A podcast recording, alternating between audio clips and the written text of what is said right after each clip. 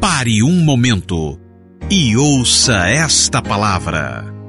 Pare o que você está fazendo, pois esta palavra pode curar, transformar, restaurar e edificar a sua vida.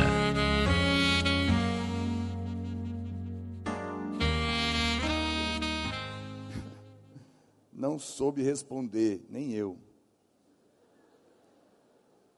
Mas me disseram que foi o de Judas. Judas estava possesso. Ou era somente é, carne? Não, não tinha demônio que Jesus. Imagina que tem algum demônio que Jesus não possa expulsar. Ele esmagou a cabeça da serpente.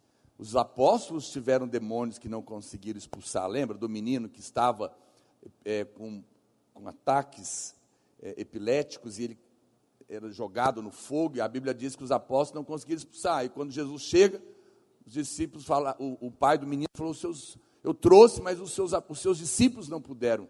Né, eles foram expostos ali naquela hora, e Jesus ensina para ele. Jesus chega e expulsa o demônio na hora, e ele, e ele disse então que há certas castas de demônios que não saem sem jejum e oração, que é uma combinação poderosa mas que eles não tiveram condição de tirar, porque a fé deles faltou. Não é? Mas Jesus expulsou. Então não houve demônio, nem, nem espírito de morte que pôde segurar. Jesus foi o maior estraga velório da história. Todos que ele chegou, morto ressuscitou. Porque ele é a vida. Quando ele chega, tudo, tudo que é demônio e morte tem que sair. Ah, alguém pode dizer glória a Deus? Então não existe esse demônio é, Judas, isso é mentira. Judas, Jesus não, não tentou expulsar demônio de Judas. Jesus estava indo para a cruz. Judas se suicidou por causa da justiça própria. Justiça própria. Suicídio é o homem no seu ápice de arrogância, ao contrário do que você imagina, dizendo: Eu não preciso do que Jesus fez na cruz por mim, eu mesmo vou pagar pela essa vida miserável que eu tenho. Quem se suicida está negando a cruz. Isso é pecado. Judas não precisava ter suicidado, assim como Pedro não suicidou. Se Judas esperasse um pouco, ele ia ver que Jesus pagou o pecado dele lá na cruz por ele, teria sido salvo. Pedro entendeu isso, foi salvo. Tem pessoas que se suicidam, você fala, pastor, porque ela está desesperada. Eu entendo, mas olha para cá, se ele entendesse que Jesus já pagou por toda a miséria da vida, todo o pecado da vida, toda a falha, ele não precisaria se matar, porque Jesus já morreu. Amém?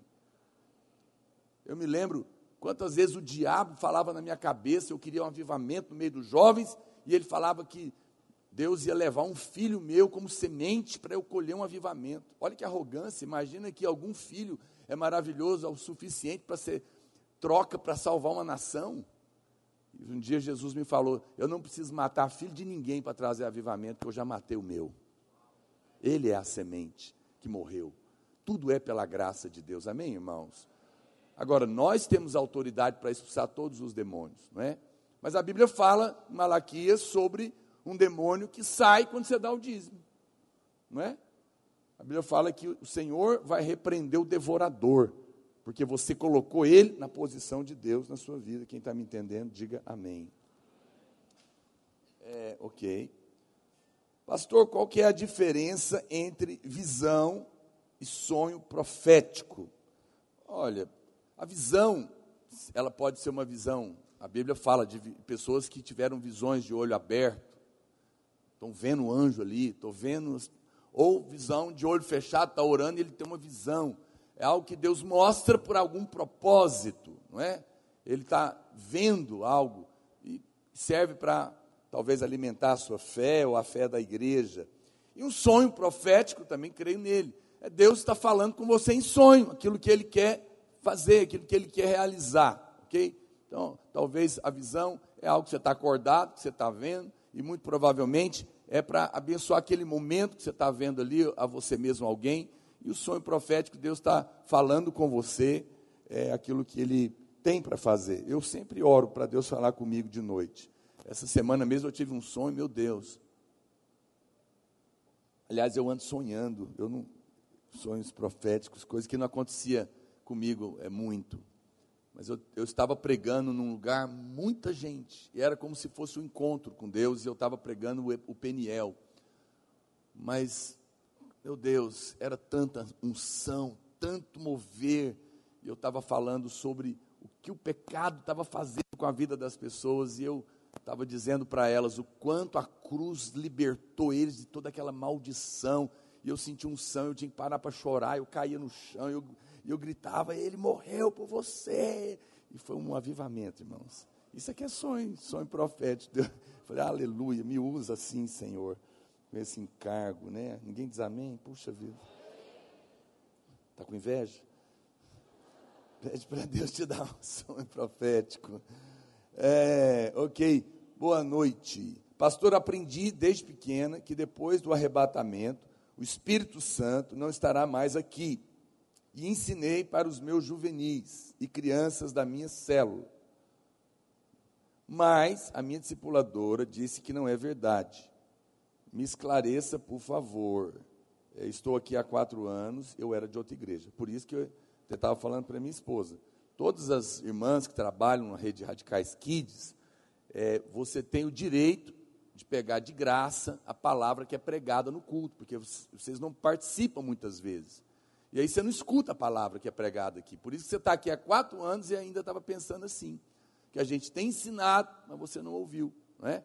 Então, por que, que te ensinaram que o Espírito Santo não vai estar aqui? Porque a maioria das igrejas aí fora acreditam que toda a igreja será, será levada antes da grande tribulação. Eles são chamados de pré-tribulacionistas. E, e, eles acreditam que quando a Bíblia fala, é, lá em Apocalipse, que nós também pregamos aqui, a respeito do filho varão, de Apocalipse 12, você pode ouvir na pregação do mês de janeiro, é, que aquele que o detém, que detém o anticristo divino, eles acreditam que é o Espírito Santo. E nós mostramos claramente na palavra que não, que quem detém a manifestação do anticristo é, são os vencedores, eles são os filhos varão. E, e, e não, não cabe outra interpretação com base nos versículos que nós mostramos. Ainda que se alguém quer crer diferente, tem liberdade de crer entre nós, não tem nenhum problema, não é? É tem muitos irmãos creem então que todo mundo vai subir. Tá, Para mim tá bom também. Eu sou crente, quero subir. Se todo mundo vai na, de uma vez, tô ótimo. Mas se nós estamos certos e, e você não crê assim, os que ficarem vão ter mais dificuldade, não é? E talvez não se poderiam não ter ficado, enfim, não é? Então, meu irmão, uma vez que nós entendemos pela palavra que somente os vencedores é que serão arrebatados na ocasião do arrebatamento, os demais que não são vencedores, e eu vou explicar isso daqui, durante a pregação também, eles vão ficar para a grande tribulação. A Bíblia claramente diz isso. Inclusive, João vê eles, a Bíblia fala que eles serão perseguidos pelo anticristo, que a, eles serão protegidos pelas pela, pela as asas da grande águia, serão levados para o deserto, a terra vai engolir o rio que a serpente vai liberar para matá-los, eles serão protegidos por um momento, mas que no final, aqueles que negaram a marca da besta, não adoraram ela, serão perseguidos e mortos. E serão, se tornarão vencedores da grande tribulação. A Bíblia está escrito todas as letras, ou seja, vai ter crente aqui. Se vai ter crente aqui, espero que você não esteja por aqui, diga amém. É, o Espírito Santo tem que estar aqui, né? Como que o Espírito Santo vai estar aqui se os crentes vão, não vai estar aqui, se, os crentes, se, se haverá crente aqui? Aliás, eu acho que vai ter um avivamento enorme na grande tribulação. Porque a sua família, que você está pregando há tantos anos, imagina, você está pregando, está pregando, está pregando, está pregando, está falando, está falando, converte. Aí você sobe, puf, foi no meio dos ETs. Gospel. A maioria não sabe, mas aqueles que, tam, que te conheciam e ouviam você pregar todo Natal, eles entenderão. E aí os crentes que ficaram, você acha que esse povo vai orar e jejuar ou não? Não, não vai comer. Você acha que eles vão ter divisão de que igreja você é? Que negócio de igreja você é? O diabo está na cacunda deles, meu irmão. Com a serra para cortar a cabeça. Você é crente, é só essa pergunta, passa para cá. Acabou igreja, divisão, placa, não vai ter mais nada disso. É, é crente subterrâneo, jejum e oração. Não tem jeito de trabalhar nem comprar, porque não vai acertar a marca da besta. Os irmãos não vão trabalhar, não vão comprar, vão estar debaixo de perseguição. Não tem nem jeito de comprar nem vender, porque só quem tiver a marca é que vai fazer isso. Vai ser uma oração, um jejum que nós nunca ouvimos falar na história. E vai haver um avivamento, e a família de muita gente vai virar crente, porque o Espírito Santo vai estar salvando. Diga aleluia. Mas diga, eu não quero ficar. oh, Jesus, arrebata-nos. É ok. Ok. Essa pergunta também tem a ver com a, com a mesa. Boa noite, pastor. Graça e paz. É, qual seria a diferença entre o crente maduro e o crente é, verde. E aí? Um torce para o Goiás, os crentes verdes. Os verdes não vão subir. Melhor você largar desse negócio de futebol. É, ok, brincadeira. Segundo, é, é ok. Pastor Aloísio, não, é Aloísio. O crente maduro sobe no arrebatamento e o crente verde fica. Pode me explicar? Sim. Hoje eu vou falar disso na palavra de Deus. É verdade. A Bíblia fala que a colheita, o, o anjo vai falar, a colheita está madura. E o Senhor vai liberar ele para passar foice na terra para colher os crentes maduros. E o arrebatamento. Quem vai? Crente maduro. Os crentes que ainda não amadureceram, não irão. Pastor, quem é o crente maduro? Eu vou te contar hoje na palavra de Deus, ok? Mas com certeza, desde já eu te adianto: é aquele que é perfeito? Não. É aquele que não erra? Não. É aquele que ora e jejua até a orelha bater palma? Não. É aquele que teve a revelação de que é justo em Cristo e vive debaixo desse favor, e na vida dele a graça não se tornou vã. Pastor, o que fazer? Opa, que é, essa aqui não pode faltar. O que fazer se o menino que eu quero, como corte, é de outra rede? Vai para lá. Brincadeira. Mas, corte sem corte, né? Eu ensino, tem um programa meu no meu canal, fazer propaganda aqui na Orpedrosa Play lá no playlist de Corte Sem Corte, tem um programinha que eu ensino as moças como conquistar um rapaz. Eu conto o segredo dos homens lá. Você não está inscrito, não sabe, né? Tá vendo? É, mas eu te dou sempre a dica: seja inteligente, faça amizade com quem é amiga, quem é amigo dele. Esse é o melhor canal. Seja amigo do amigo de quem você quer. E essa vai ser uma boa ponte para você aproximar. E de repente, vocês vão estar ali conversando com um amigo dele, ele vai chegar com. Você nem está sabendo quem ele é, claro. E, ah, por sinal, a minha amiga. Né? Vai te apresentar ali e uma amizade pode começar e daí ele vai te perceber se é de Deus para você. Amém? É, pastor, o senhor pode falar sobre como honrar pessoas é, e por que, que é tão importante a honra? Então, honrar é reconhecer que alguém é importante na nossa vida, é alguém que está sobre nós e que é uma fonte que flui para nós. Apenas pessoas humildes honram, arrogantes nunca honram, porque eles são pessoas independentes, acham que tudo que tem é dele mesmo não veio de ninguém. Mas o Senhor, Ele organizou o corpo e a vida debaixo da honra. A honra é um princípio de, divino. O Pai, o Filho e o Espírito Santo se relacionam em honra. Em honra. A Bíblia fala que o Filho honra o Pai.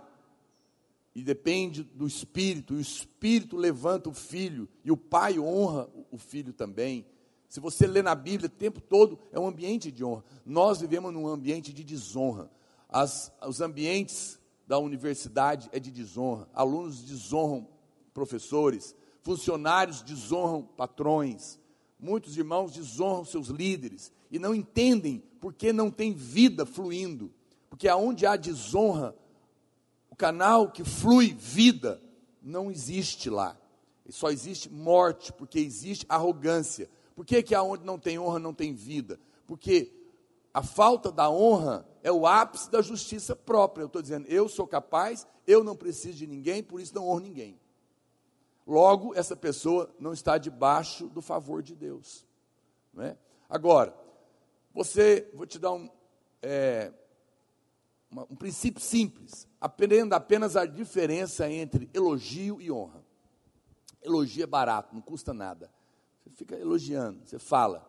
Honra sempre tem um preço. Às vezes de dinheiro, às vezes de tempo, às vezes de abrir mão para servir. Né? Então, a honra custa. Ela é, é nitidamente você abriu mão de algo para dar para aquele que você reconhece que é bênção na sua vida. Amém? Só esses, amém? Okay. E vou te contar mais. Olha para cá. Vou te falar algo sério. Presta atenção, uma chave. Vou te falar uma palavra-chave. Você não terá nada que você não honra. Você não terá nada que você não honra. Um dia eu falei isso para as irmãs. Algumas irmãs reclamando que, que na igreja não tem homem para casar. E começou a falar mal dos irmãos da igreja, videira, eu falei para elas, por isso é que eles estão casando com irmãs de outra igreja. Porque quando você fala mal dos homens dessa igreja, você desonra eles. E você não pode ter nada que você desonra. E tem muita gente lá fora falando bem dos homens daqui. Então vão levar. Não falei para todas as mulheres, não, só para as que falam mal deles. Então aqui tem homens, homens de Deus, são uma bênção. E se você honra, você vai tê-los. e vale vice-versa. Mas tem muito irmão que fala para mim, pastor, eu quero a sua unção, põe a mão na minha cabeça. Eu até gostaria de dar, mas não é uma questão de eu querer dar. Você só pode ter o que você honra. Ah, você está querendo honra? Eu não, você que está querendo minha unção. E eu tenho, porque recebi do pastor Anuísio, que recebeu de outros, que recebeu de Deus. Porque eu o honro. Eu não tenho porque eu estou aqui simplesmente, porque alguém pode estar do seu lado e não te honrar. Pelo contrário, pode estar falando mal de você e ser seu discípulo. Vai receber alguma coisa? Não. E alguém pode não ser meu discípulo, está recebendo de mim e eu nem conheço, porque me honra. Me honra. Eu fiz 20 anos de pastor. Eu fui muito honrado por muita gente. Eu confesso, uma irmã, eu nem esperava, eu conheço eles há muito tempo. Eles falaram, pastor, nós queremos te honrar. Amém. Me mandaram uma oferta de 5 mil reais. Obrigado, irmão. Só, pelo menos alguém se alegrou. Pouca gente diz aleluia quando o pastor recebe a oferta. É, agora você, amém, né? Veja, ela não apenas quis me elogiar, ela realmente me honrou. Ah, você tem, eu tenho que fazer isso? Não, faça de acordo com as suas posses. Mas honre o seu líder, honre o seu pastor, honre seu pai, honre sua mãe. Olha, irmãos, eu posso te dar tantos testemunhos de honra é uma coisa poderosa. Fala para o seu amigo, você não vai ter nada que você não honra. Mas fala para ele, você vai ter tudo que você honra. Ok, estou encerrando. Pastor, eu sei da importância da obra dos kids, porém entendo que somos uma igreja em celos. Tem uma discípula que há um mês não vai a celo porque a discipuladora dos kids está realizando discipulado dos kids na hora, é, no dia da célula de jovens. Como proceder nessa situação? Então, imagine que ela é membro né, da sua célula. Nós não recomendamos que alguém lidere nos dois lugares para evitar esse choque. Pode, mas não é o melhor. Liderar jovens e, crianças. Ele tem que, tanto o discipulador de jovens e o de criança, precisam conversar para o bem da obra e do irmão que tem disposição para servir, evitar o máximo que der os choques, né? Algum vai dar. E aí, obviamente, vão avaliar cada caso. Mas também recomendamos que as irmãs que são líderes de crianças, que são muitas jovens, também não deixem de participar da célula de jovens, por quê? Porque ela é líder de criança, ela não tem comunhão com as crianças, ela é líder, de, é, é, diferente de uma célula de jovens, onde você tem comunhão. E você tem que estar com os jovens até para você casar, pra você ter amigos, não é? Então você não pode deixar de frequentar. E as discipuladoras de crianças devem querer cooperar para isso. Então, você que é líder dessa irmã, converse com a, com a líder, a discipuladora da outra irmã, falou, irmã, vamos achar um, um meio termo. Se não tem jeito de jeito nenhum, por amor a essa irmã, então mande ela para uma outra cela de jovem, outro horário, mas o importante é que ela não fique sem liderar. Quando estão entendendo, diga amém. Se você agir sempre querendo o bem do outro, Deus vai te abençoar. É, pastor, Javu é de Deus? Não, é da sua cabeça mesmo. É a coisa que acontece na mente. É, já viu aquele negócio assim? Ué, parece que eu já vi essa cena antes. É a mente que dá um. Ela vai e volta, você te engana. Vai ficar com medo, não é demônio nem é Deus. Deve ser cansaço, vai ver. Eu não sei o motivo do déjà vu. e a última pergunta, é, pastor, em Marcos 15, 34, disse Jesus: Meu Deus, meu Deus, por que me abandonaste? Ele em algum momento teve medo? Não. Jesus sabia que o Pai o amava. Foi a primeira coisa que ele ouviu antes de começar o ministério. O céu abriu, ele tinha acabado de ser batizado, ia ser tentado pelo Satanás, e o céu falou: Este é o meu filho amado, em quem eu tenho todo o meu prazer. E ele não tinha feito obra nenhuma. Essa é a primeira revelação que todo mundo tem que ter. Jesus sempre soube que ele era amado. Aliás, esse é o único momento na Bíblia que Jesus chama Deus de Deus. Em todos os outros momentos ele chama de Pai. Só uma vez ele chamou Deus de Deus. Por quê? Porque nessa hora ele tomou o seu lugar. Não era ele, éramos nós, pecadores. Por isso ele gritou: Meu Deus, meu Deus, porque ele estava tomando os nossos pecados. Então, naquela hora, ele estava diante do juiz ele gritou: Meu Deus, meu Deus, por que me abandonaste? Para que hoje você possa gritar: Meu Pai, meu Pai, como tem me abençoado. Por isso hoje você pode chamar Deus de Pai. Por isso hoje você não precisa ter mais medo, porque naquele dia Jesus tomou o seu lugar. Quantos dizem amém por isso? Glória a Deus. Irmão, se você é, quer participar do terceiro encontro nacional de educadores cristãos, se você é educador, ou quer levar um panfleto para um professor, alguém que trabalha com isso, no final você pode pegar aqui é, um panfleto desse. Amém. Eu quero compartilhar a palavra de Deus com você nessa noite abençoada demais. Glória a Deus por isso. E eu quero que você abra a sua Bíblia é, em Lucas capítulo 21, verso 34. Vamos fazer silêncio agora. Aleluia. Acautelai-vos por vós mesmos, para que nunca vos suceda que o vosso coração fique sobrecarregado com as consequências da orgia, da embriaguez e das preocupações deste mundo, e para que aquele dia não venha sobre vós repentinamente como um laço. Verso 35 pois há de sobrevir a todos os que vivem sobre a face de toda a terra. A Bíblia está falando do dia do arrebatamento. Okay? Vigiai, pois, a todo tempo, orando, para que possais escapar de todas essas coisas que têm de suceder e estar em pé na presença do Filho do Homem. Amém? Quantos dizem amém por isso? A palavra de Deus é maravilhosa.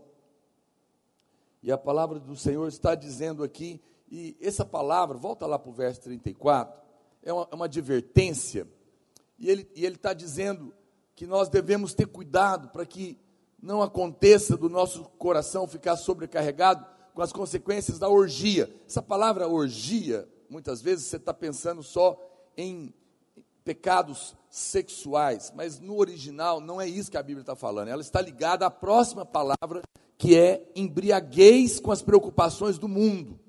E é isso que rouba é, o seu coração da condição de ser arrebatado. A orgia aqui é embriaguez. Ela está ligada a essa palavra seguinte. É, é, a embriaguez com a preocupação. O que, que é a embriaguez? É alguém que está tomado de álcool.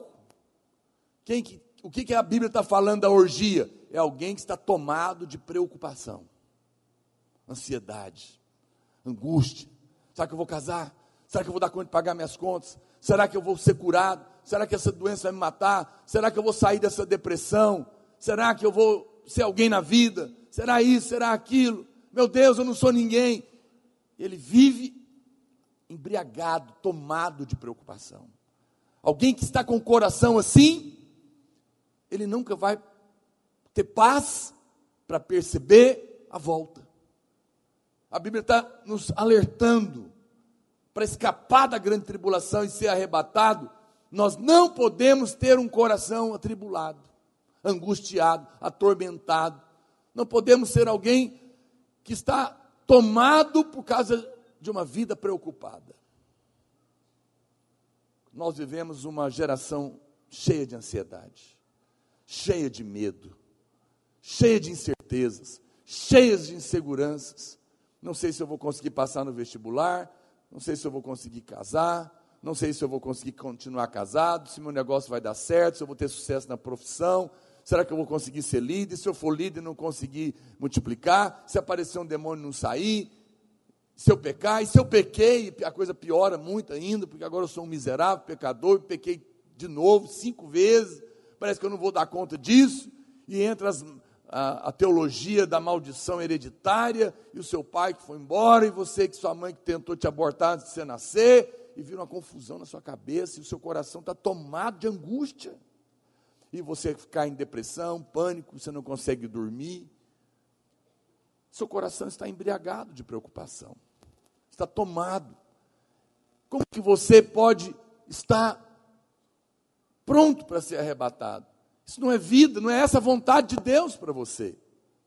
E hoje eu quero te ensinar a ser livre disso, em nome de Jesus, diga amém. Para que você tenha a paz. É interessante isso, porque o Senhor disse aqui em Lucas 21 que essa é a condição para ser livrado da grande tribulação. É ter um coração que não está embriagado com as preocupações e a ansiedade da vida. Ou seja, quem é o vencedor? Aí aqui é o que eu respondi para o irmão. O vencedor é o crente maduro. E quem é o crente maduro? É aquele que sabe que a sua justiça, ou seja, aquilo que o aprova diante de Deus, não é o que ele faz. É Cristo. Não importa se eu acertei ou se eu errei, ele acertou. Não importa o que eu fiz de errado, importa o que ele fez de certo na cruz, no meu lugar. Não importa se eu fui incapaz, ele foi todo suficiente no meu lugar. Amém, irmãos? É uma fé. Eu sei que você está acostumado na sua cabeça. Nós vivemos uma geração de meritocracia, pelo menos dentro da iniciativa privada, né? Em muitas famílias, você tem que merecer alguma coisa para receber. E você acha que a relação com Deus é da mesma maneira. E no seu inconsciente, que muitas vezes não tem, não é claro, você fica o tempo todo tentando ser vencedor. E a coisa só piora na sua cabeça, porque quanto mais você tenta, mais você está na lei, mais você está na força do braço, e mais angustiado você fica, porque você não consegue ser aprovado nunca e nunca vai conseguir. É, tira da sua cabeça que o vencedor é o crente perfeito. Essa pessoa não existe. O único homem perfeito é Cristo. Nunca, ninguém, jamais poderá ser arrebatado porque é perfeito. Maduro não é o que não erra, é o que tem revelação de que está em Cristo, e isso é suficiente.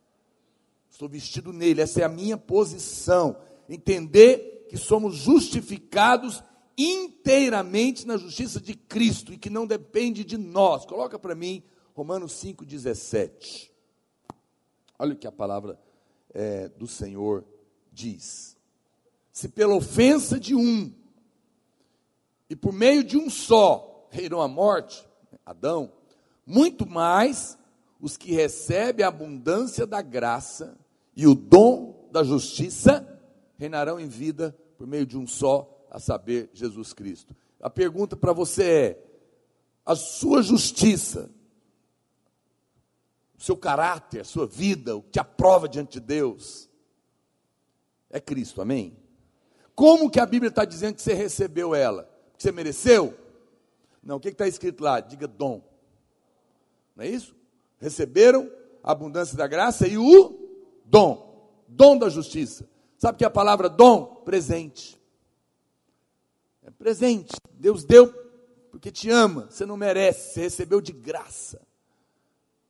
Isso é cristianismo. Alguém fala, ah, mas isso é muito fácil. É isso, você está começando a entender. É mais do que fácil, é absurdo. É absurdo. É a justiça que nós recebemos como um presente. Quem entende isso por revelação, aleluia, é maduro. Isso é maturidade, é entender por revelação, é ter luz que afeta a sua vida. Quem entende isso é o que vai ser arrebatado. O vencedor é o que tem o coração em paz. Romanos 5:1 diz, coloca aí, meu irmão, justificados, pois, mediante a fé, eu estou em paz com Deus, por meio do nosso Senhor Jesus Cristo. Por que, que eu tenho paz? Porque eu não tenho dívida mais. Por que eu não tenho? Por que, que eu tenho paz? Porque a tarefa está pronta e eu tirei 10 na prova, aleluia. Meu nome já saiu na lista da aprovação. Entenda, Jesus disse: está consumado. Paguei a dívida, está tudo certo aqui com você. É, alguém, imagina que você recebe uma carta da, da, da Receita Federal e você sabe que está devendo e não tem direito de pagar.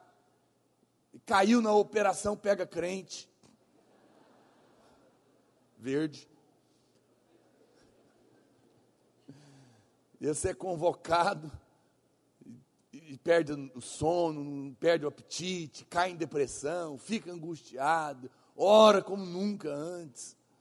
E chega o dia da audiência, para sua surpresa, fala: Pois é, realmente, mas nós só te chamamos aqui para dizer para você que alguém pagou a sua dívida. Tá tudo bem, pode ir embora. Seu nome está limpo. Você, você, agora mesmo aí no banco você não fez assim. Ah, por quê? Por que, que a gente tem paz, irmãos? O vencedor vive em paz. E ele vive em paz porque não tem dívida. Não tem dívida. O cobrador não pode te cobrar mais. O diabo é um cobrador delinquente, mas ele não tem direito de cobrar. Por quê? Porque você não deve mais. A Bíblia fala que ele te acusa de dia, de noite. Acusa o quê? Falando que você deve. Mas você deve? Não. Você não deve mais nada para Deus. Ah, pastor, eu devo para homem, devo para o banco. Eu entendo, e, e, às vezes atormenta, mas não precisa de atormentar nem com isso. Porque se você crê, o Senhor vai fazer a provisão. Ah, pastor, mas foi inconsequência minha, eu sei. Filhos fazem coisas inconsequentes. E até nós que somos maus pagamos dívidas que filhos inconsequentes fazem. Não, mas o Senhor não vai pagar a sua. Você não entendeu ainda a loucura do amor. E depois você entender, você vai se apaixonar tanto, você não vai mais querer fazer dívida inconsequente para o pai que te ama tanto. Porque por amor que você tem por ele, você não vai querer desagradá-lo. E isso vai ser uma força poderosa para você viver em santidade. Tudo está na base do amor. Então preste atenção. Você ainda perde a paz porque você não sabe se Deus vai te abençoar, porque Deus pode estar zangado comigo, porque eu não estou orando, estou jejuando, estou pecando, estou fazendo isso, eu fiz aquilo outro e você perde a fé e perde a paz. Mas no momento em que eu creio que eu estou em paz, porque a dívida está paga, a fé volta. E eu descanso. Eu estava orando com um casal, casou recentemente, apavorado. Mas por quê? Não, porque nós casamos recentemente, nós trabalhamos no mesmo lugar e agora vamos abrir um negócio, só coisa boa.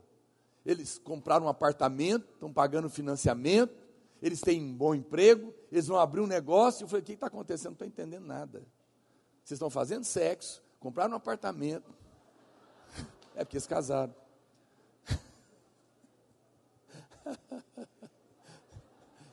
Eu gosto quando eu pego você.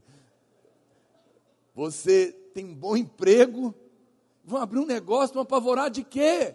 Pastor, é porque nós estamos com medo de perder o emprego. Mas alguém falou? Não. Mas não sei. E se, e se a gente perder o emprego? E se o negócio não der certo? E se a gente não der conta de pagar o apartamento? Meu Deus do céu. Falei, mas quem é filho de milionário e sabe que o pai é apaixonado, tem um costa quente por trás, está preocupado com alguma coisa? Mas são vocês. Vocês estão apavorados porque não têm certeza que é amado. E talvez porque vocês não estão tão comprometidos assim, né? Não merece. No fundo, tem uma, um sentimento de que não merece aquele emprego, não merece aquele apartamento, não merece aquele negócio. Então, em algum momento, a casa vai cair. Porque eu não mereço. Isso é que traz o medo, porque você não tem certeza se Deus de fato quer te abençoar. Porque você sabe que lá no fundo, você não faz tudo certinho, por isso não merece. Esquece isso. Deus não te dá porque você merece. Quem sabe que é amado vai ter porque tem um pai que ama. Aí ele descansa. Ele descansa, ele, tem, ele volta a ter paz, porque a dívida está paga e tem um pai que o ama e, que, tá, e, e, e que o está respaldando. O vencedor é aquele que entra no descanso. A Canaã que somos desafiados a viver. É interessante que nós valorizamos muito o mal moral. Nós pensamos sempre que é o pior tipo de maldade, mas a Bíblia, a palavra de Deus, nos mostra que perder a paz e viver sem descanso é que traz, é, é ser reprovado por Deus. É isso que traz a reprovação, não o mal moral. A palavra santo, por exemplo, no Velho Testamento e também no Novo, significa que algo ou alguém foi separado para Deus. E a, a, primeira vez que a palavra santo e também é, a palavra descanso aparece na Bíblia, elas estão juntas em Gênesis. E aí eu volto a te lembrar uma lei de interpretação da Bíblia muito importante. Qual é a lei? A lei da primeira menção, lembra? A primeira menção, quando você vai estudar a Bíblia, você tem que usar as leis de interpretação, para você compreender. E uma delas, muito importante, chamada lei da primeira menção, eu repito, porque sempre tem gente nova, e para você também lembrar, é, é a lei que diz que todas as vezes que um assunto aparece pela primeira vez na Bíblia, ele define o significado daquela verdade pelo resto da Bíblia, ok? A primeira vez que aparece então a palavra santificar e descansar na Bíblia está em Gênesis, capítulo 2, verso 3. Esse é um princípio importante. A Bíblia diz: E Deus abençoou o dia sétimo e o santificou. Diga, santificou.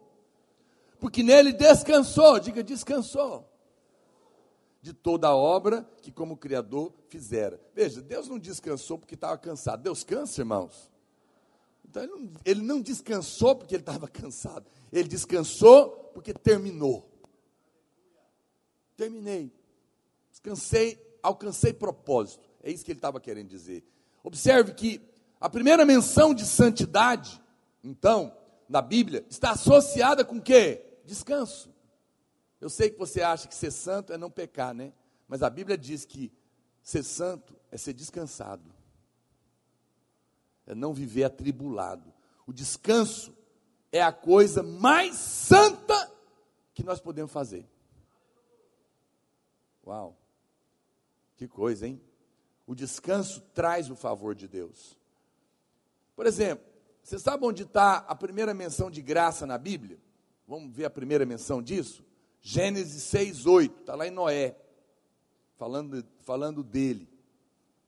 Olha o que diz: Porém, Noé achou graça diante do Senhor. Aqui está a primeira menção de graça na Bíblia. Pastor, mas aonde que está a revelação oculta aqui? Está no nome de Noé. Você sabe o que, que Noé significa? Descanso, criatura. Noé significa descanso. Então vamos ler isso no original? Olha, seria, seria ler da seguinte maneira: o, Noé achou graça. O que, que nós vamos ler? O descanso achou graça. Quanto mais você descansa em Deus, mais graça e favor de Deus flui na sua vida. Quem está vivendo angustiado, atribulado, não pode experimentar o favor de Deus. Mas se você descansou em Deus, a graça te alcança. Ficou angustiado, atribulado, perde a graça. Por que, que eu estou atribulado? Porque eu parei de confiar. Eu pus a minha mão, e minha mão é fraca. Eu não tenho certeza se eu vou segurar. Por que, que eu descansei? Porque eu entreguei. Quando você casar, tiver um marido igual eu, aleluia, é, você vai ver isso na prática. Às vezes a minha mulher está com problema, principalmente de coisas tecnológicas. Está angustiada, amor, eu não sei fazer, me ajuda nisso aqui. Eu, É assim, meu bem. Ah, que bom que você está aqui. Ela fala para mim. Então ela nem preocupa em aprender. Eu já tentei. É, ela tem um marido que faz para ela. Não é a melhor coisa do mundo? Aí ela fica em paz, ela descansa, ela acha graça. Quando você tenta fazer e não consegue, você fica angustiado. Mas quando você tem alguém maior, que sabe fazer o que você não sabe, você entrega. Quando você entrega, você já fala, já tem certeza que vai resolver agora. É. Meu pai sempre trabalhou fora, na fazenda. Nós morávamos é, aqui em Goiânia, e como toda criança, a gente tinha medo de bicho-papão, tinha medo. Na minha época, tinha muito louco na rua. Né? Hoje quase você não vê mais. Na minha época tinha um que ele vestia de mulher, chamava Rosinha. E ele corria atrás da gente. Eu tinha muito medo dele, que ele ia me pegar e pôr dentro do saco. Mas quando meu pai chegava, o medo ia embora. Porque agora eu entregava na mão dele. Até o dia que ele pegou Rosinha, nem te conto. Rosinha se lascou. Porque ele correu atrás de nós e ele não sabia que meu pai estava em casa. Meu pai já sabia da história, mas nunca coincidia. Mas um dia deu azar. E, meu, e ele estava, e, e eu corri, pá, aquele negócio, tranquei a porta, e ele começou a bater na porta lá de casa. Tá, tá. E meu pai, o que, que é isso? Eu falei, oh, Rosinha, Rosinha, Rosinha. Eu acho que até trocava chamando de florzinha. Ah, ele está aí, então não resolver isso, definitivamente. Meu pai pegou uma mangueira e rodeou por trás da casa assim, ó. Mas deu uma surra de mangueira nesse Rosinha. Nunca mais ele apareceu lá. E eu fiquei em paz. Porque eu entreguei o Rosinha na mão do meu pai. Eu não sei qual é o seu Rosinha hoje, que está te atormentando. Entrega o seu caminho ao Senhor, confia nele e o mais ele fará. Você vai ter paz, e quando você tiver paz, Noé, você vai ter descanso, e o favor de Deus vai fluir na sua vida. Alguém pode dizer glória a Deus por isso? Quando eu falo de descanso, evidentemente que eu estou falando, é, que eu não estou falando de deixar de trabalhar, não estou falando de viver passivamente, eu estou falando de algo da alma. Quantos irmãos vivem cheios de ansiedade, cheios de angústia, cheios de preocupação, coisas que tiram descanso. A Bíblia diz que isso é mal aos olhos de Deus, porque Ele deseja que você viva em paz, no descanso, porque só há favor quando você desiste de tentar fazer na sua força. Entrega o seu pai, entrega a sua mãe, entrega o seu irmão, entrega o vestibular, entrega o casamento, entrega a célula, entrega. Desiste de tentar na sua força. Admite que é incapaz de mudar a si mesmo. Para de tentar vencer esse pecado na sua força. Para de fazer promessa. Para com isso, apenas fala para ele: Pai, eu entrego porque eu sou incompetente para fazer isso. Faz por mim, porque o Senhor me ama. Você vai ver Deus agir. Pois é, pastor, mas eu não, não dou conta de descansar. Fala para ele que você não consegue descansar. Fala, Deus, eu não sei. O pastor fala isso, mas eu não sei o que, que é isso. Eu não sei nem como é que eu faço. Mas eu quero. Ele vai te ensinar, porque o Espírito Santo vai te ensinar tudo. Diz a palavra de Deus. Tudo você pode falar com seu pai, amém? Veja, é, o povo de Deus, quando foi salvo é, lá no Egito, eles eram escravos de Faraó. E a Bíblia diz então que eles clamaram a Deus. O Senhor veio e trouxe um livramento de Faraó que representa o diabo e o Egito representa o mundo. E a Bíblia fala então que o anjo da morte foi enviado, mas o cordeiro foi morto e eles deveriam comer o cordeiro dentro de casa e passar o sangue pela porta, para que o anjo da morte visse o sangue, não entrasse dentro da casa deles, e ao mesmo tempo eles comeram do cordeiro. Foi a, foi a primeira ceia. Né? Eles comeram do Senhor e o sangue estava por fora. Então o anjo da morte não podia atacá-los e eles estavam comendo ali. E a Bíblia fala então que através disso, isso mostra Cristo, eles foram salvos. Eles agora podiam sair. Não é? Tem muito crente que, que é salvo, mas ele fala, agora eu estou salvo, ele quer continuar vivendo no Egito. Por isso o diabo ainda oprime ele, porque ele tá, ainda está debaixo do domínio de Faraó. Não é? Muitas pessoas não entendem o batismo nas águas, por exemplo. O batismo nas águas é o momento que você decide publicamente que você já comeu do cordeiro, você é salvo, você está salvo, você não vai para o inferno. As águas do batismo não te salvam do inferno, te salvam de Faraó, porque você tem que cruzar o Mar Vermelho. Quando você cruza o mar, eles cruzaram o mar. Ao cruzar o mar, eles deixaram o Egito para trás. O faraó não tem mais domínio sobre eles. Percebe? Porque tem muitos irmãos que estão salvos, mas ainda estão oprimidos pelo diabo, porque eles não querem largar o mundo não quer cruzar o mar, não quer batizar. Nós não precisamos passar medo de ninguém para batizar, né, Vinícius? Nós precisamos apenas mostrar que ao cruzar o mar é, vai vai haver salvação. Falando isso porque tem pastor que passa medo, não é o caso do Vinícius, não. É ele que me mostrou um. Né, não precisa passar medo de ninguém. Nós precisamos apenas mostrar que há salvação do lado de lá. Isso é tão maravilhoso. Então ele vai, eles foram, mas ao cruzar o mar, eles entraram aonde? No deserto. A vontade de Deus era o deserto? Não, a vontade de Deus era Canaã. Canaã não é o céu, porque tinha gigantes lá. No céu não tem demônio. Presta atenção. O que, que é o deserto? É um lugar onde você anda, anda, anda, não faz nada, porque no deserto você não planta, deserto você não colhe, você não faz nada e está cansado. Nada produz no deserto. E você fica cansado. Muito crente parou no deserto. O deserto, irmão, não foi feito, não é assim que diz a música? O deserto não é o meu lugar. e é verdade, não é mesmo. O deserto é só uma passagem para Canaã. É porque você ainda é novo na fé. Você passa por ele. Mas não é para ficar lá. O que, que é o deserto? é o crente na justiça própria, tentando merecer, tentando se esforçar, mas só está cansado, só está angustiado. O Senhor quer te levar para Canaã. O que é Canaã? Vida abundante, vida que mana leite e mel, vida de paz e alegria, onde você, você vai trabalhar, mas você não vai ter angústia, você vai plantar e vai colher, porque você tem a certeza do favor de Deus. Esse é o lugar que Deus tem para você. Mas irmãos ficam, ficam no deserto, Irmãos ficam angustiados, ficam ali parados, debaixo de um cansaço. O derrotado é o que está vivendo no deserto. Por quê? Porque está vivendo uma vida cansada. Presta atenção, não significa vida sem problemas, significa descanso. Vida descansada não é vida sem problemas. Vida descansada é vida de gente que tem problema, mas não está tentando resolver os problemas, entregou para quem pode. Isso é maravilhoso.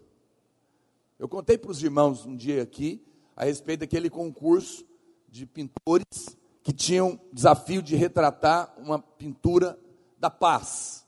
E o campeão ia ganhar um grande prêmio. E eles, então, é, fizeram vários tipos de quadros. Um pintou uma estrada linda com árvores e pássaros cantando. O outro pintou um rio de águas tranquilas, os pássaros voando, céu bonito, várias paisagens lindíssimas que traduziam paz. Mas o campeão mexeu com todo mundo, porque era um quadro que, ao olhar, era raios, trovões, mar violento num penhasco. E alguém falou: Mas como que isso pode representar a paz? E aí os jurados falaram: Cheguem mais perto, que vocês vão entender. Lá no alto do penhasco, no meio da tempestade, havia um passarinho dormindo debaixo das asas da sua mãe, dentro do ninho. Isso é paz. É no meio da guerra, saber que tem alguém que é maior, que está guardando a sua vida. A paz não é ausência de guerra, não é ausência de problemas. Senão daqui a pouco você vai falar: como que eu tenho paz ou tenho problema? É porque você está tentando resolver seus problemas. Você precisa ter, ouça, ouça, para o diabo não distorcer a sua vida. Presta atenção que eu vou falar. Você não sai falando outra coisa.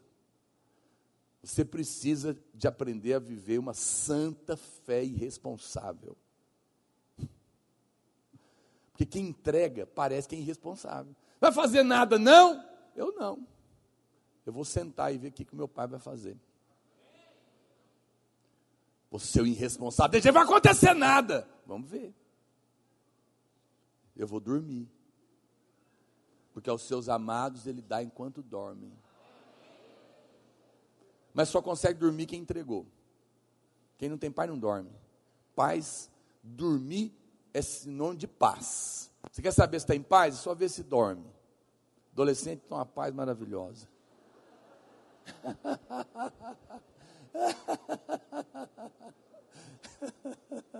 dorme no chão. Teve uma festa lá em casa, esse camarada estava dormindo, sentado, de roupa, quatro, só. Falei, isso não é uma maravilha? Isso nós, nós temos que ser assim. Está nem aí, meu amigo, vai cair o mundo. né? A Bíblia fala: em paz me deito, logo pego no sono.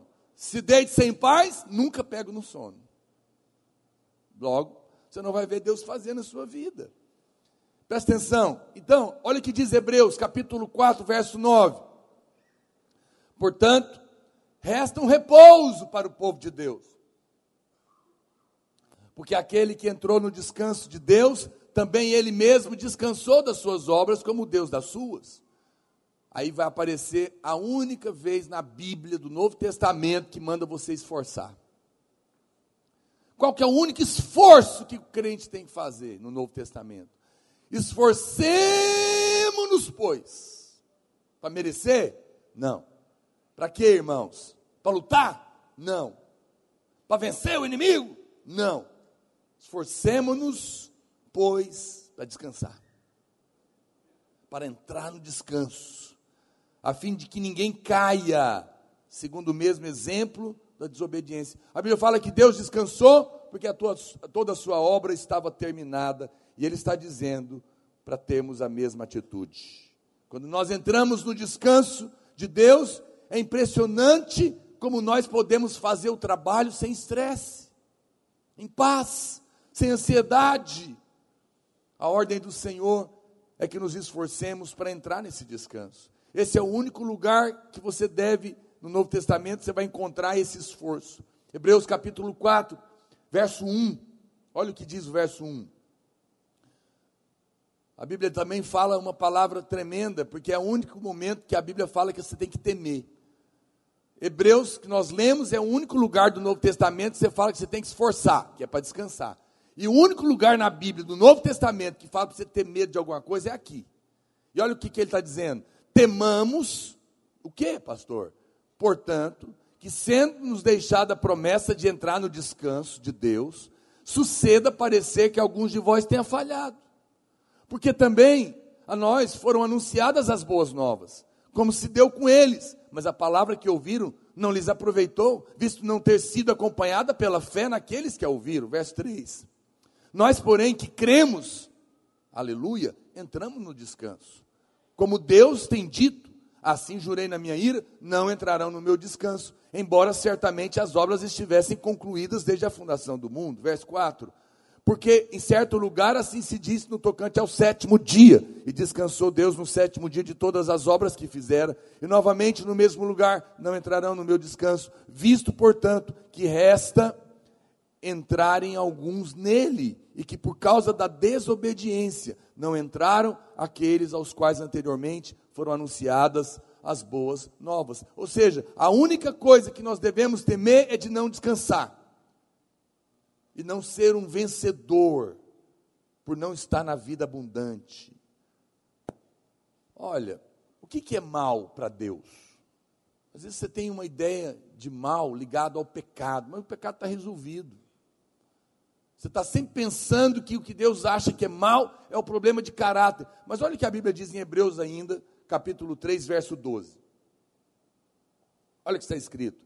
Tende cuidado, irmãos Jamais aconteça haver em qualquer de vós perverso coração de incredulidade, que vos afaste do Deus vivo.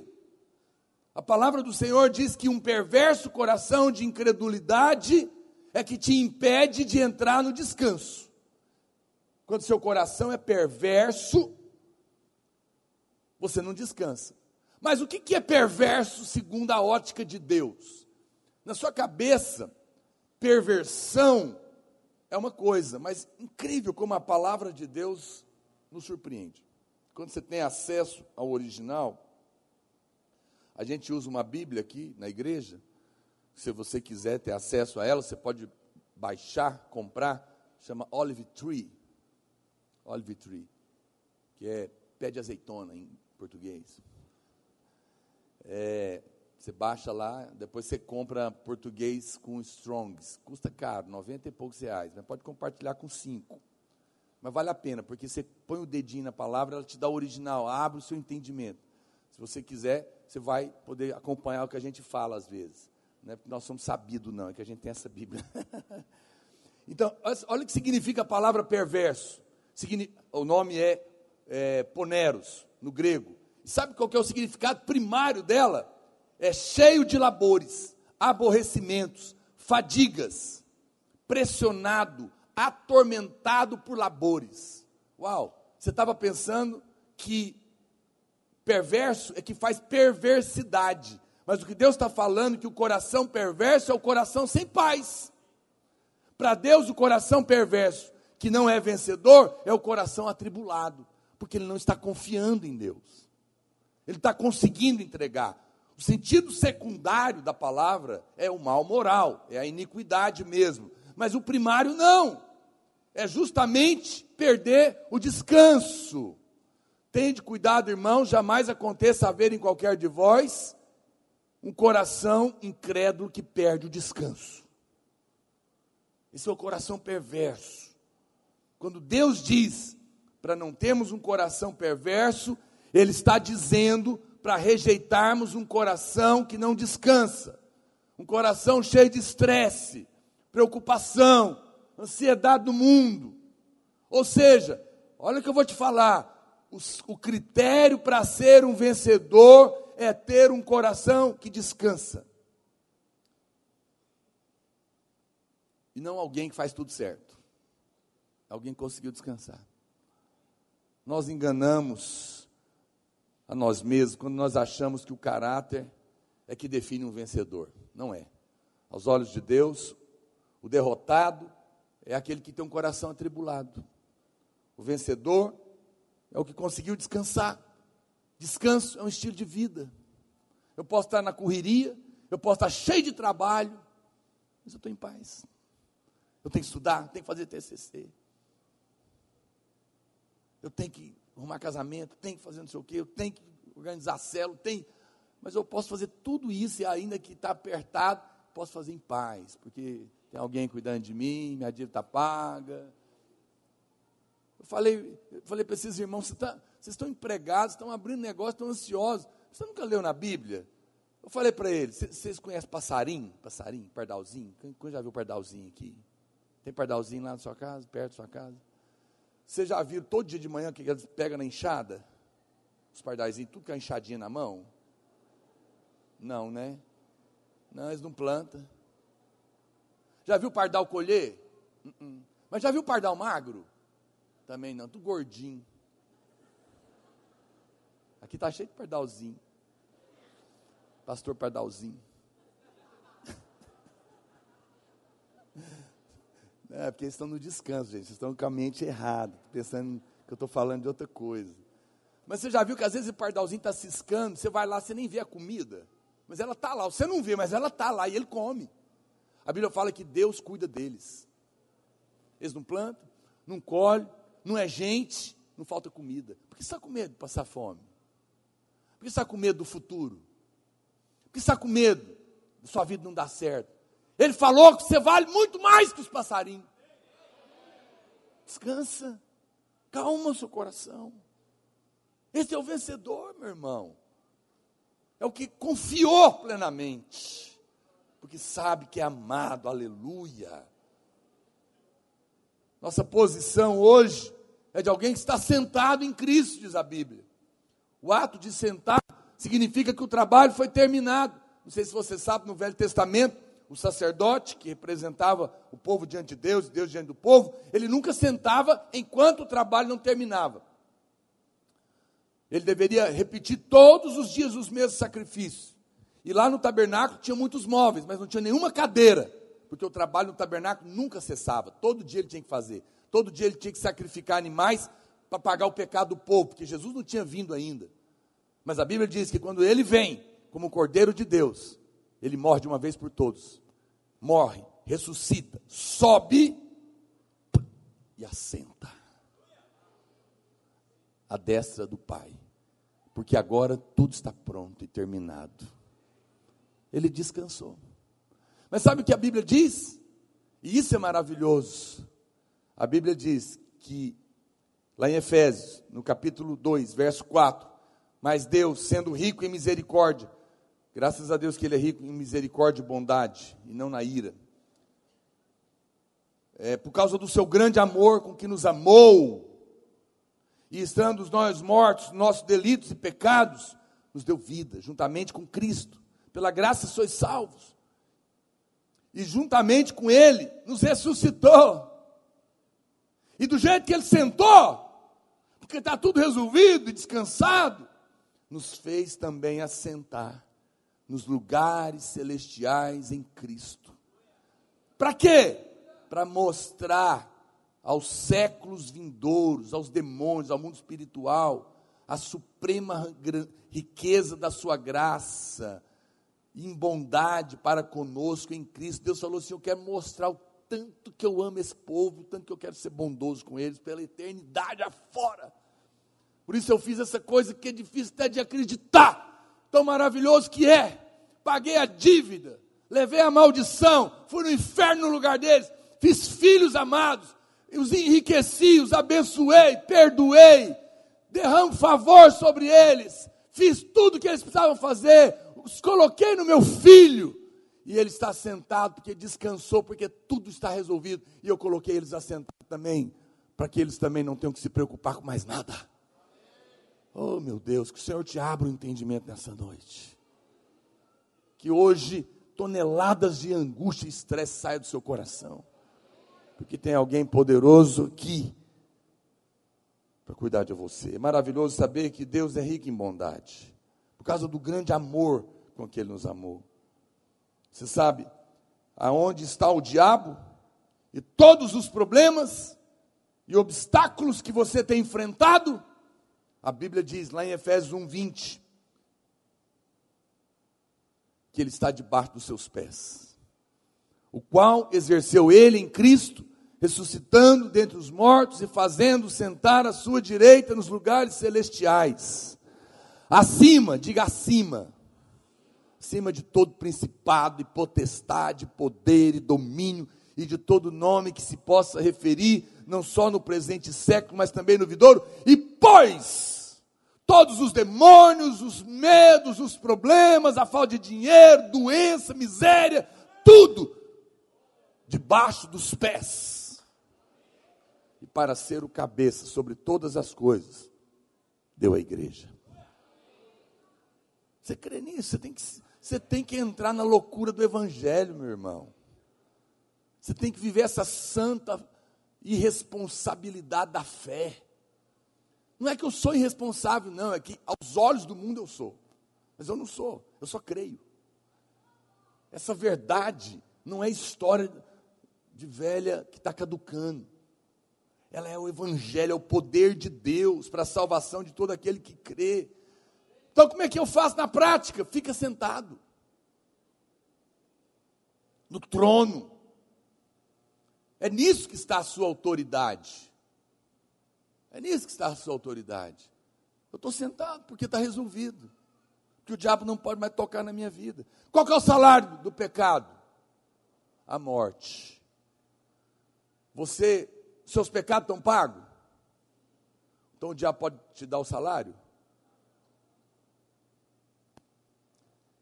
Diabo é como uma folha de papel e você é labareda de fogo.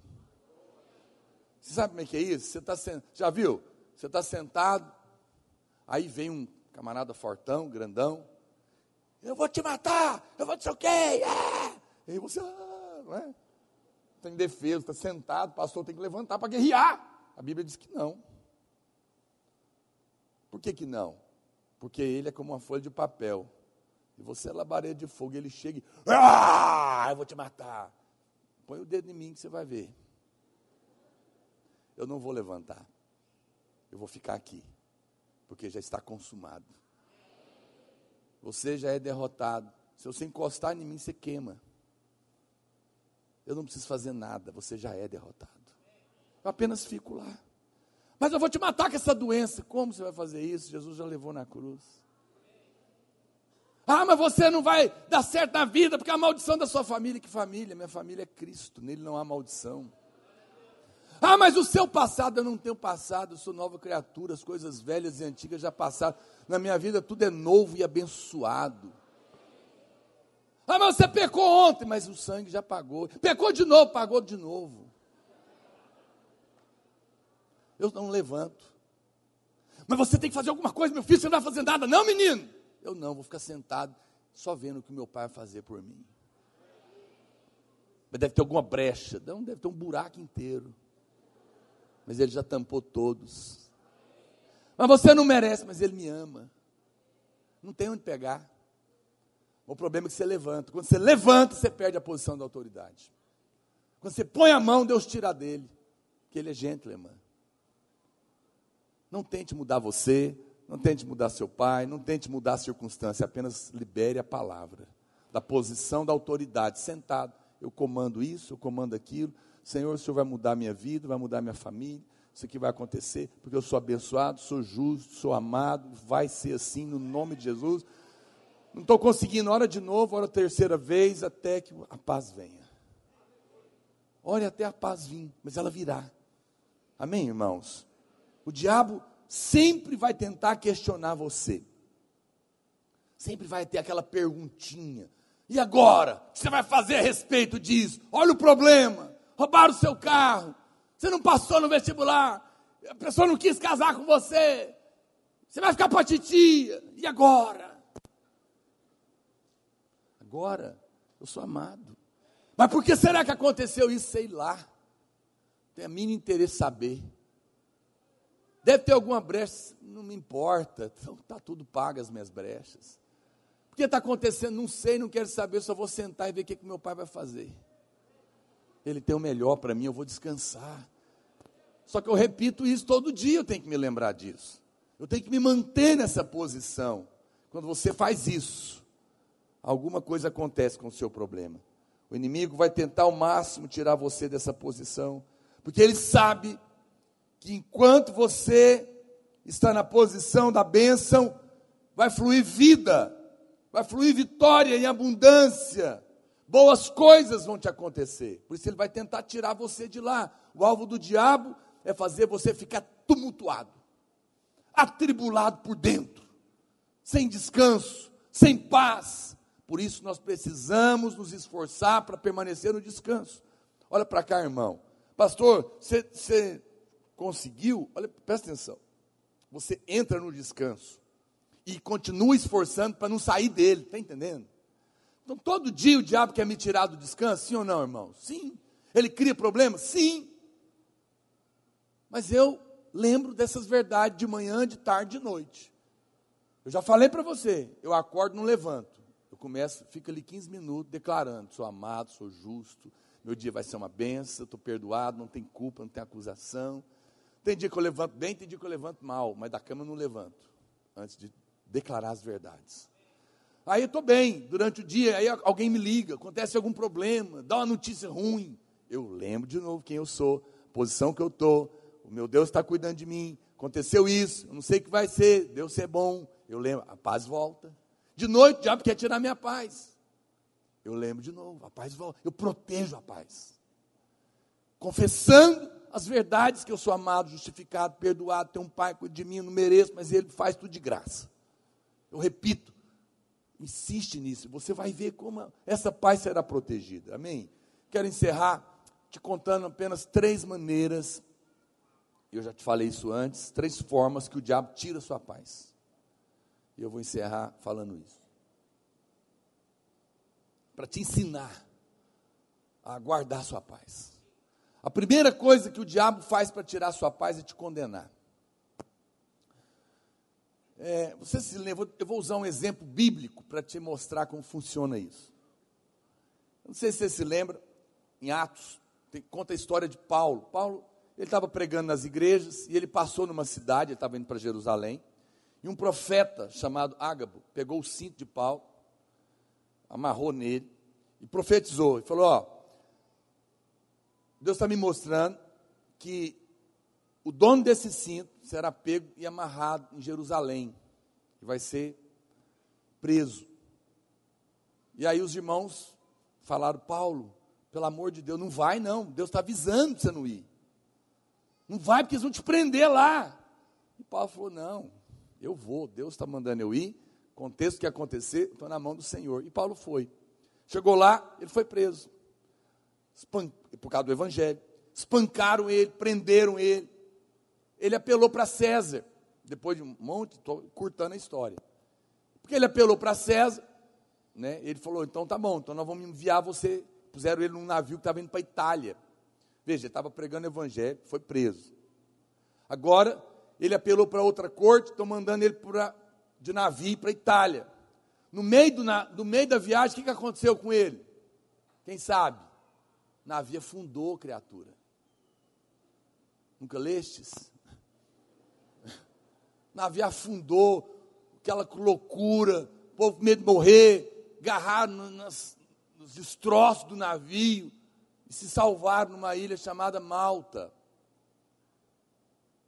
E aí, os, os bárbaros, que na linguagem de Goiânia chama índio, na linguagem de hoje, ajudaram eles, eles estavam com muito frio, obviamente, fizeram uma fogueira para eles esquentarem. E a Bíblia diz que Paulo foi pegar uns gravetos para ajudar o fogo a aquecer, ao que ele meteu a mão no graveto, uma víbora, cobra venenosa, pã, pegou ele e prendeu na mão dele. E aí ele segurou ali, a, pôs a, a mão provavelmente no fogo, a víbora esquentou e soltou. Os bárbaros olharam aquilo e deram um veredito. Eles falaram: esse cara deve ser um pecador muito terrível, porque ele estava preso, foi mandado num barco, o barco afundou, quase morreu, conseguiu salvar e agora vai morrer envenenado pela cobra. A justiça de Deus pegou ele. Aqui se faz, aqui se paga. É a doutrina dos bárbaros. De muitos bárbaros gospel dessa geração, inclusive. Agora ele vai morrer. E a Bíblia fala que eles ficaram só esperando Paulo espumar, o cano da boca cai duro. Mas o que está acontecendo aqui? De resumir essa história para você entender. Aqui, é a mentalidade dos bárbaros é a mentalidade da religião. Toda religião está baseada no, no mesmo princípio. Se eu comporto bem, eu sou abençoado. Se eu comporto mal, eu pago, sou condenado. Mas o cristianismo é totalmente diferente na sua essência. Ao contrário, o mundo, a religião diz o quê? Você fez o bem, recebe o bem, não é? Você fez o mal, recebe o mal. O que, que, a, que, que a Bíblia diz? A graça. Aonde abundou o pecado. Quanto pior coisa você fez, mais perdoado você vai ser. Que loucura! Totalmente o contrário, meu Deus do céu. Não é por menos que tem pastor aqui em Goiânia dizendo de púlpito que a mensagem que o pastor Luiz e nós estamos pregando aqui é do diabo. Porque não entenderam a graça de Deus. Tem gente de outras igrejas que tem irmãos que vão pregar no Natal na casa deles, eles falam na cara deles, eles são da videira. Se for para falar de graça aqui, você está proibido de falar disso na nossa família. Eu, eu, é incrível como as pessoas não querem a boa notícia. Elas querem cinta, lei, morte, porque estão cegas. É assustador isso. É a doutrina dos bárbaros. Vai pagar. Veja, um cristão jamais deveria aceitar acusação em sua mente, em circunstância nenhuma, porque tudo está pago. Quando você aceita a acusação, nós tendemos a interpretar as circunstâncias como juiz divino. Daí eu perco a paz. Então presta atenção. Pediu emprego. Deve ter alguma brecha. É a teologia da brecha, anda junto com a teologia dos bárbaros. Eu pedi um emprego. Onde, onde que eu errei? Deve ter acontecido alguma coisa. Deus está me pegando. A pessoa, ele desistiu da corte. Ah, eu pensei que, agora, pensei que dessa vez ia. Mas deve ter um, um cabeça de jumento enterrado lá em casa. Fui roubado, peguei uma doença, pedi um emprego. Você começa a ficar angustiado. Por quê? Porque tem alguma coisa de errado, não é assim? Essa, é, aí você perde a paz, porque você começa. Eu, eu aconselhei uma pessoa semana é, desse jeito, tempo todo, pensando sem parar onde que eu errei, onde que eu errei, onde que eu errei, onde que eu errei, onde que eu errei. Falei, meu irmão, onde que errou? Você errou em tudo. Porque nós erramos o tempo todo. Não precisa procurar, não. Não importa onde eu errei. Importa que ele acertou. Eu pergunto, Paulo ficou preocupado? Paulo poderia ter caído nessa teologia, sim ou não?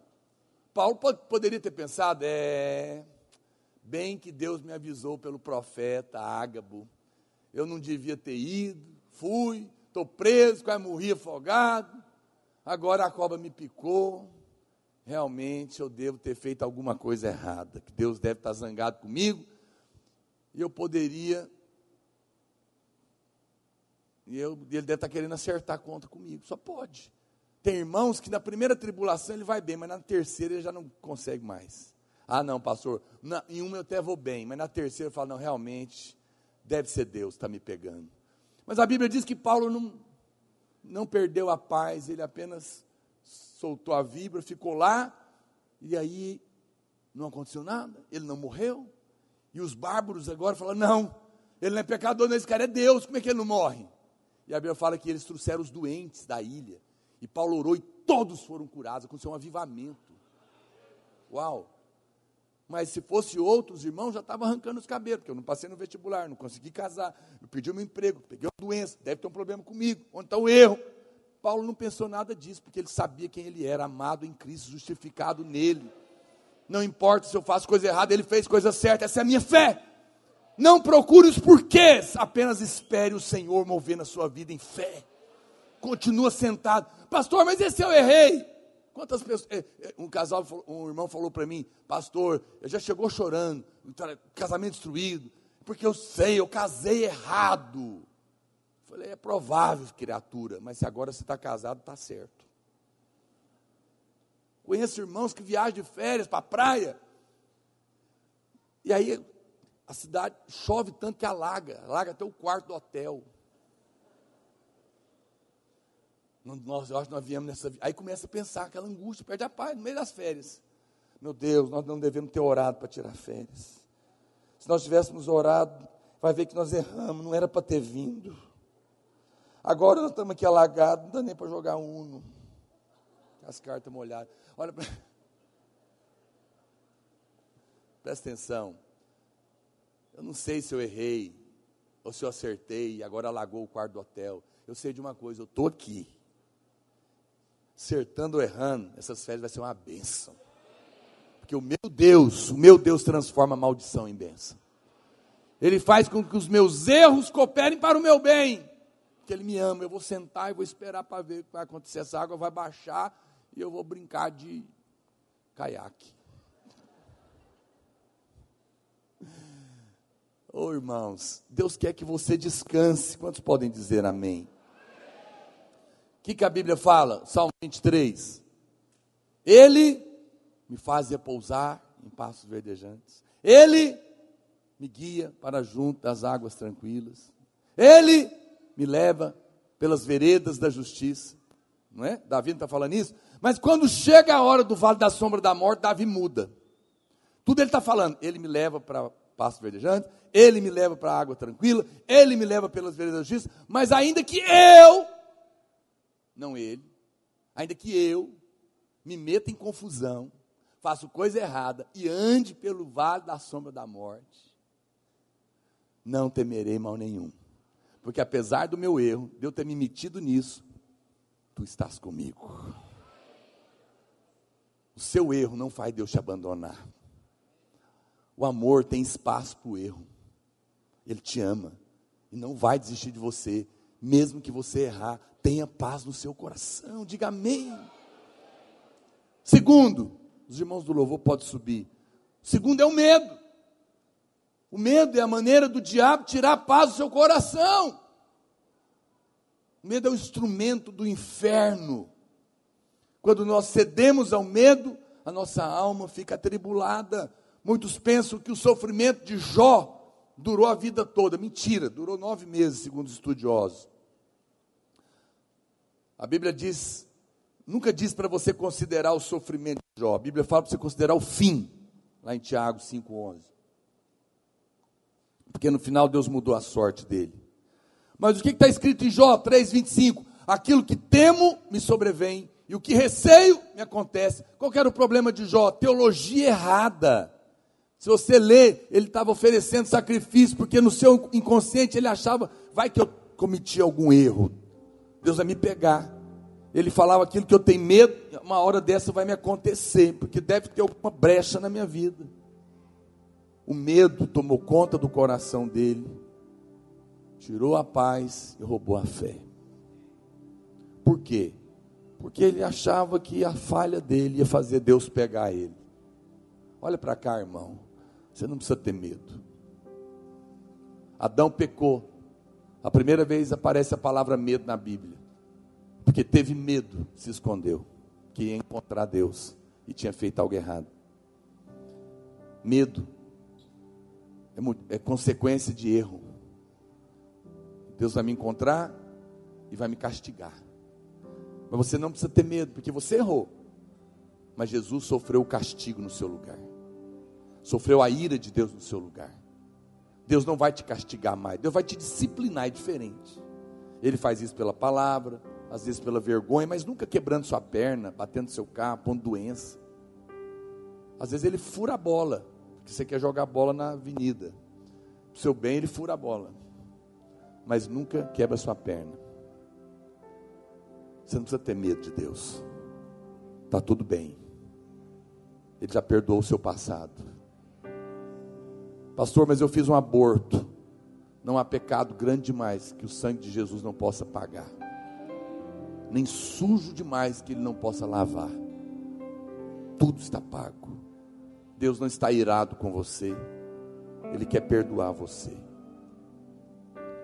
E a última coisa é a ansiedade. Ansiedade, ela está ligada com tudo isso. A Bíblia diz que na noite em que Jesus foi traído, algumas horas antes da sua crucificação, ele suou sangue.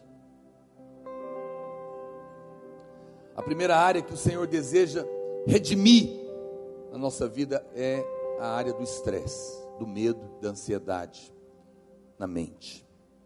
Essa é a razão porque ele derramou primeiro o sangue no seu suor. Ele sabia que dentro de algumas horas ele iria morrer Por isso ele prometeu duas coisas para os discípulos. A primeira coisa que ele prometeu foi outro consolador, que nos ensinaria todas as coisas, não somente as verdades da doutrina da palavra de Deus, mas ele nos ia ensinar a ser bons filhos, ser bons pais, bons líderes, bons profissionais. Tudo eu peço para Deus me ensinar, sabia? Tudo. Peço para Deus me ensinar a ser marido, ser pai, ser líder, ser pastor, ser empresário, ser tudo porque Ele ensina, Ele consola, Ele prometeu, falou: não precisa ficar com medo, eu vou mandar o consolador. Ele vai guardar o coração e vai ensinar tudo que vocês precisarem. Tudo que você não sabe, pede que eu vou te ensinar. Mas a segunda coisa que ele deixou foi uma das coisas mais importantes. Foi a última. Imagina que você é um homem muito rico. Você sabe que está na beira da morte. E você chama os seus filhos. E fala: agora, eu estou partindo e eu vou deixar para vocês a coisa mais importante que eu tenho, a mais cara. É a herança de vocês, eu vou deixar. E Jesus falou o quê?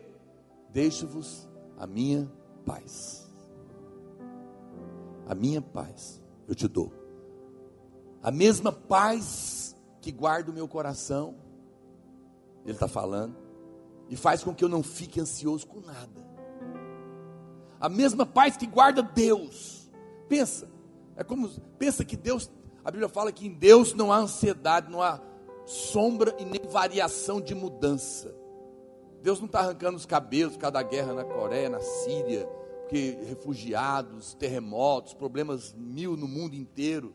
Não, tudo está debaixo do seu controle. Aos nossos olhos está bagunçado, aos olhos de Deus não. Nada lhe escapa. Todo dia você pente o cabelo, cai cabelo. Deus sabe quantos caíram e quantos ficaram. Ele sabe quantos tem na sua cabeça. Ele te conhece pelo seu nome. Tudo está no controle dele. Você não precisa. Aquele dia, ele derramou o sangue.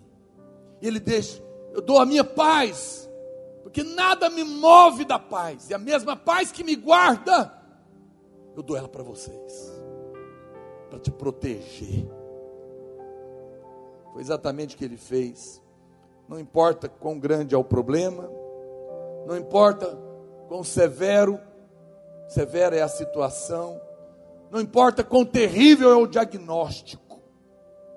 O Senhor deseja que nada disso controle o seu coração.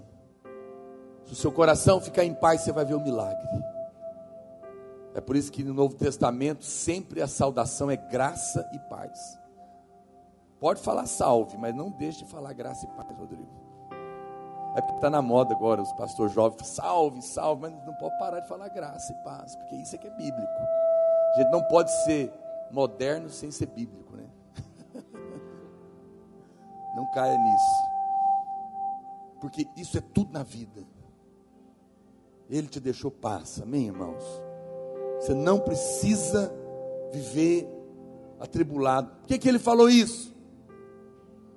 porque a paz é a primeira coisa e a mais importante que você tem que ter. Para encerrar, é por isso que a Bíblia diz, 1 Pedro 5, 7, lançando sobre ele toda a vossa ansiedade. 1 Pedro 5, 7, porque ele tem cuidado de vós. Sede sóbrios e vigilantes. O diabo, vosso adversário, anda em derredor como um leão que ruge procurando alguém para devorar. O diabo não pode manipular um crente cheio de paz. A Bíblia fala que ele anda ao derredor procurando alguém cheio de ansiedade. O diabo só consegue pegar crente ansioso. E a Bíblia fala que ele anda como um leão que ruge. Eu vou te contar uma coisa que você não sabe. Leão, quando está caçando, não ruge tem uma coisa errada aqui. Leões, quando caçam, fazem silêncio. Eles pisam na grama e você nem escuta. Porque se ele fizer barulho, a caça foge. O leão só ruge quando ele quer se mostrar para o inimigo que está tentando tomar o seu espaço. Aí eles rugem. Mas na hora da caça, não. Mas a Bíblia diz que o, o, o diabo ruge tentando nos atormentar. Por quê? Porque o verdadeiro leão não é o diabo. O leão da tribo de Judá é Cristo. Então por que, que o diabo ruge na hora que ele quer te pegar? Para te enganar. Ele ruge como se ele fosse Cristo com raiva de você. Ele ruge para você pensar que é Deus que está nervoso e quer te pegar. Uh!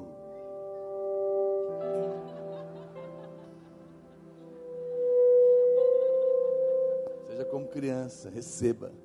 Olha para cá.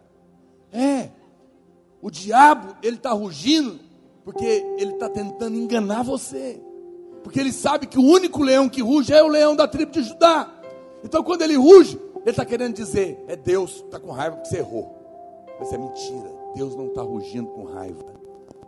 Porque para conosco Ele é o Cordeiro de Deus. Só para com o diabo que Ele é o leão. Deus não está com raiva. Eu gostaria de orar por você hoje. Quero pedir que você fique de pé. Quero orar por duas coisas.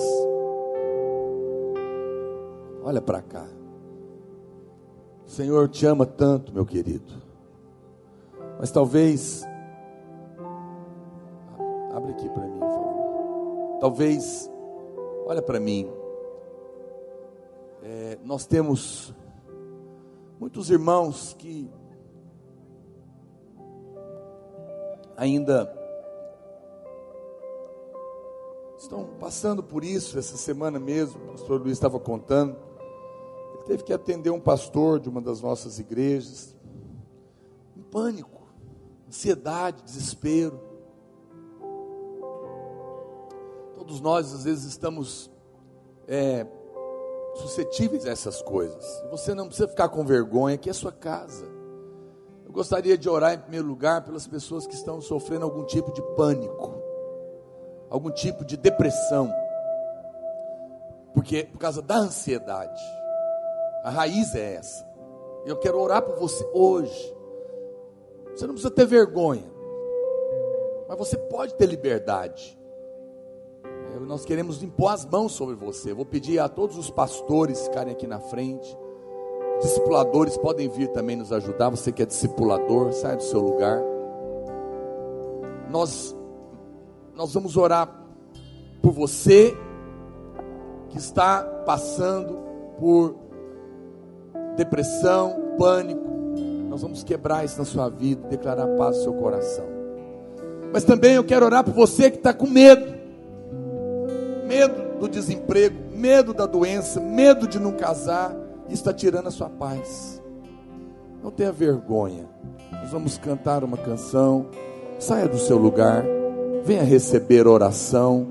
Os irmãos nós vamos orar por você. Se você não quiser, não tem problema, mesmo aí onde você está, você vai ser abençoado também. Mas eu insisto, venha, venha, venha. Não cante ainda. Enquanto eu oro por você, pode vir até a frente, pode vir qualquer pastor, pode chegar aqui na frente, qualquer discipulador, não precisa ser da sua rede.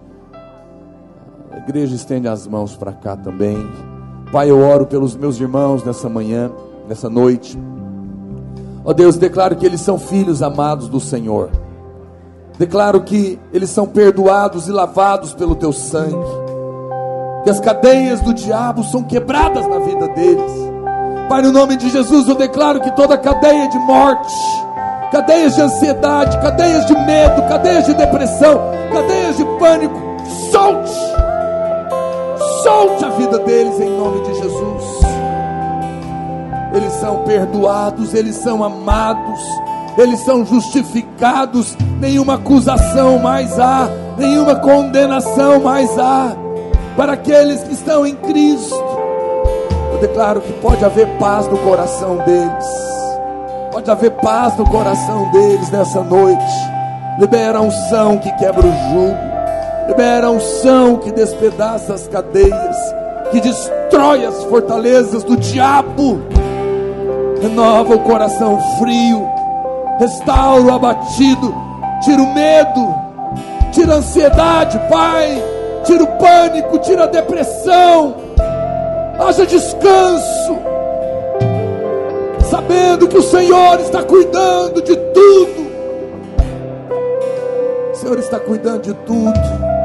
Em nome de Jesus, vamos cantar uma canção enquanto os irmãos oram. Continue orando.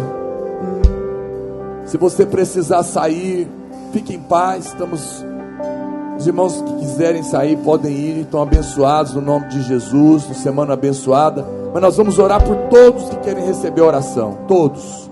Vamos ministrar uma canção ao Senhor.